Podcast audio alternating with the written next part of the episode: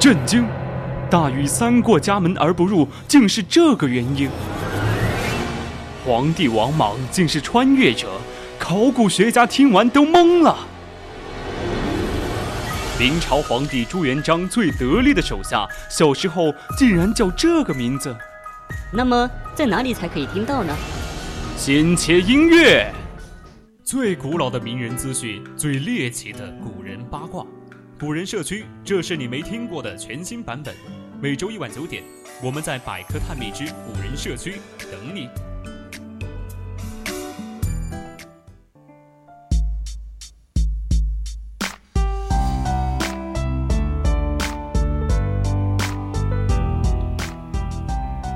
文物客栈多，古人八卦多。亲爱的听众朋友们，大家晚上好，欢迎来到百科探秘的古人社区聊天版，我是主播安阳。Hello Hello，亲爱的听众朋友们，大家晚上好，欢迎来到每周一晚九点四十五到十点钟之间的古人社区，我是主播初染。哎，古人社区聊天版已经经过了两个月的时间，对，然后再度重逢。然后我想问一下我们的初染，你觉得这个古人社区的聊天版怎么样？嗯，我当然是觉得非常的不错呀。那我们两个人之间的交流方式呢，的确也是印象也非常深刻，我感觉。那不对不对，那稍等呢，怎么了？你是不是在给我挖坑呀？没有啊，我我也没有这个 PUA 的意思啊，我就是觉得 无论是古人社区的聊天版啊，还是古人社区这个单人版，我都觉得非常的好，各有各的特点，各有千秋的。对对对，看来初染这情商的确值得点赞哈，没有居然没有被绕进去。那今天呢，我们的聊天的一个人物啊，也是一个非常情商非常高的一个人，他就是我们在三国里面经常会提到的一个人物，叫做司马懿。对对，这个人呢，就是非常的有意思，他熬死了三代君主，那自己呢，就仍然还在这个位子上呀，真的是非常的厉害。对对对，他特别像一个呃，能够印证一句话，就是流水的君王，铁打的司马懿。那对我们今天的节目感兴趣的听众朋友们，可以加入我们的 QQ 听友四群二七五幺三幺二九八，也可以到荔枝上来搜索 VOC 广播电台，就可以关注并收听我们的节目了。没错没错，还可以在微信上搜索“青春调频”来关注我们的公众号。那听众朋友们呢，就快点来吧。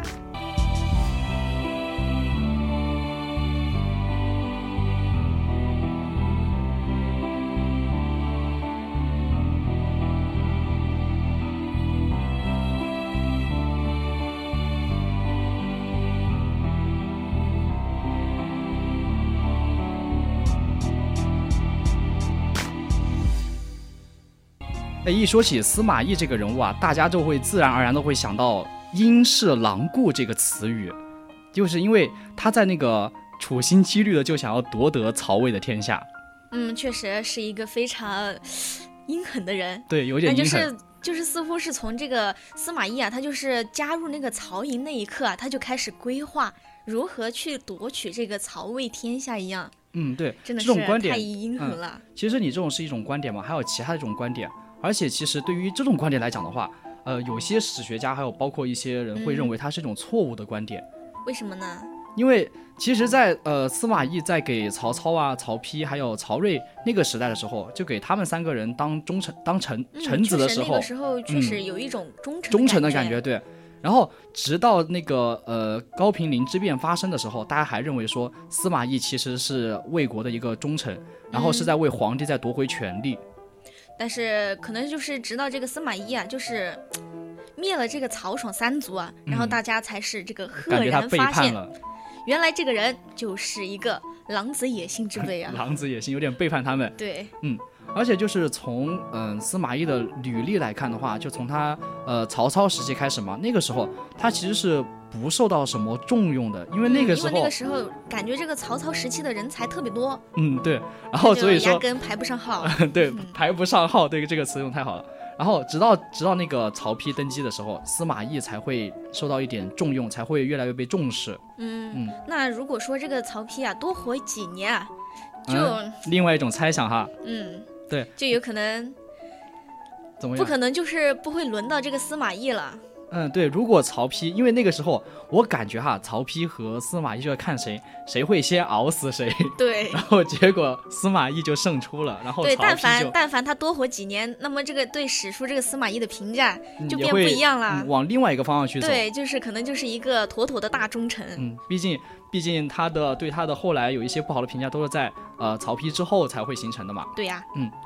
所以说，呃，就是还有一个就是值得可惜的，就是曹丕他因为死得很早嘛，然后司马懿也就是被列为了一个叫做托孤重臣这个词，真的是非常的非常出现的非常多。之前嗯，初染你发给我的那个视频里面，嗯，这个词好像前后出现了三次的样子，每次都是每次都是托孤重臣，然后每次都是那个呃，他们这几位君王要死的时候，然后就把他当做托孤重臣，然后就交给下一个人。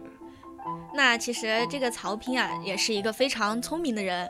嗯，他之所以对这个司马懿啊如此信任啊，也是经过一番考察的。嗯，对，因为那个时候，嗯，怎么说呢，在一定程度上来讲啊，曹呃司马懿这个人还是挺聪明，能够治理好国家的一些事情的。对呀，嗯，还算得上是能够对这个国家有贡献、有建设性的人。嗯，那到后面他的下一个君主呢，就是到了曹睿这个时代了。嗯，那这个时候司马懿其实也不是非常的受重用，虽然他是一个司马重，不是托孤重臣嘛，权力也很大，但是曹睿这个人啊，天，我感觉就是一个天生的一个君主。嗯，因为他跟前前面的就不太一样，之前他不受重用，可能客观原因是因为有太多比他厉害的人，让他排不上号。但是到了这个地方呢，是因为这个曹睿他本身呢，他其实是一个挺挺有能力而且有有想法的人。对。那其实往后看呢，也是能看出来他就是一个天才的，因为他他就是把这个曹真啊，还有曹休，还有司马懿，就是他们三个就特别厉害嘛，就把他悄悄咪咪。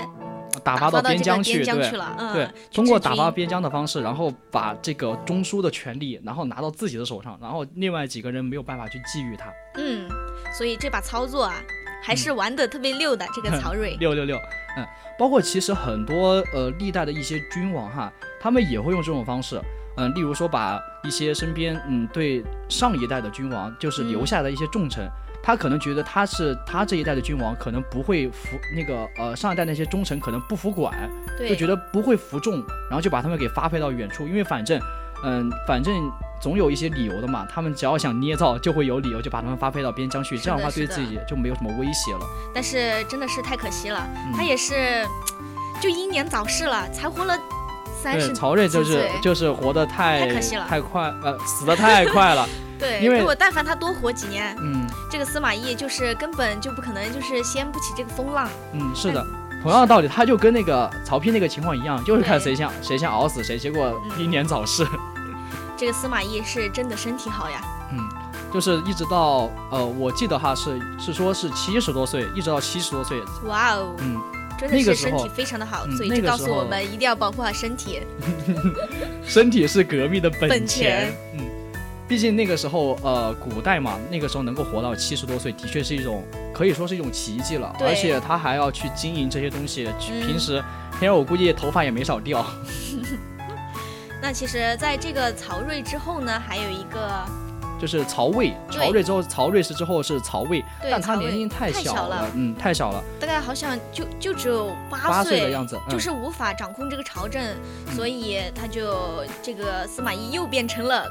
托孤重臣，重臣对，而且，嗯，后面有个很有意思的是，他把那个，呃，就是曹睿他死的时候嘛，嗯，他其实是给那个曹魏留了两个人，一个是我们的司马懿，今天谈到司马懿，还有一个就是曹爽，他们自家人，嗯，但是奈何曹爽，哎，有点不争气啊，他就是，嗯，对身边的人太苛刻了，然后导致他自己失势了，然后没有办法。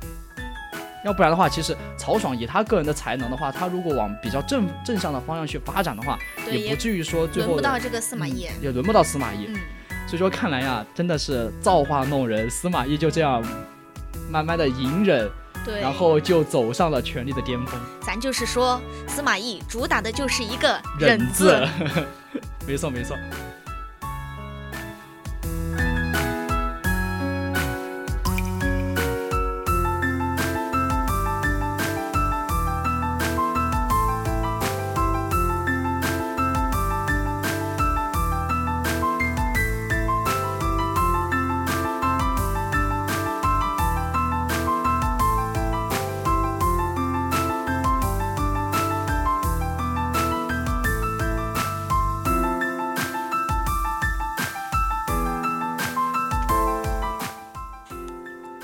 那今天呢，我们的古人社区到这里就要和大家说一声再见了。嗯，如果还有更多想和主播一起讨论的话题啊，或者是对今天的话题有着自己的看法的，你们也可以加入我们的 QQ 听友四群二七五幺三幺二九八。我是主播初染，我们下周同一时间不见不散哦。对，也可以关注我们的微信公众号 FM 一零零青春调频，我是主播安阳，我们下期再见，拜拜。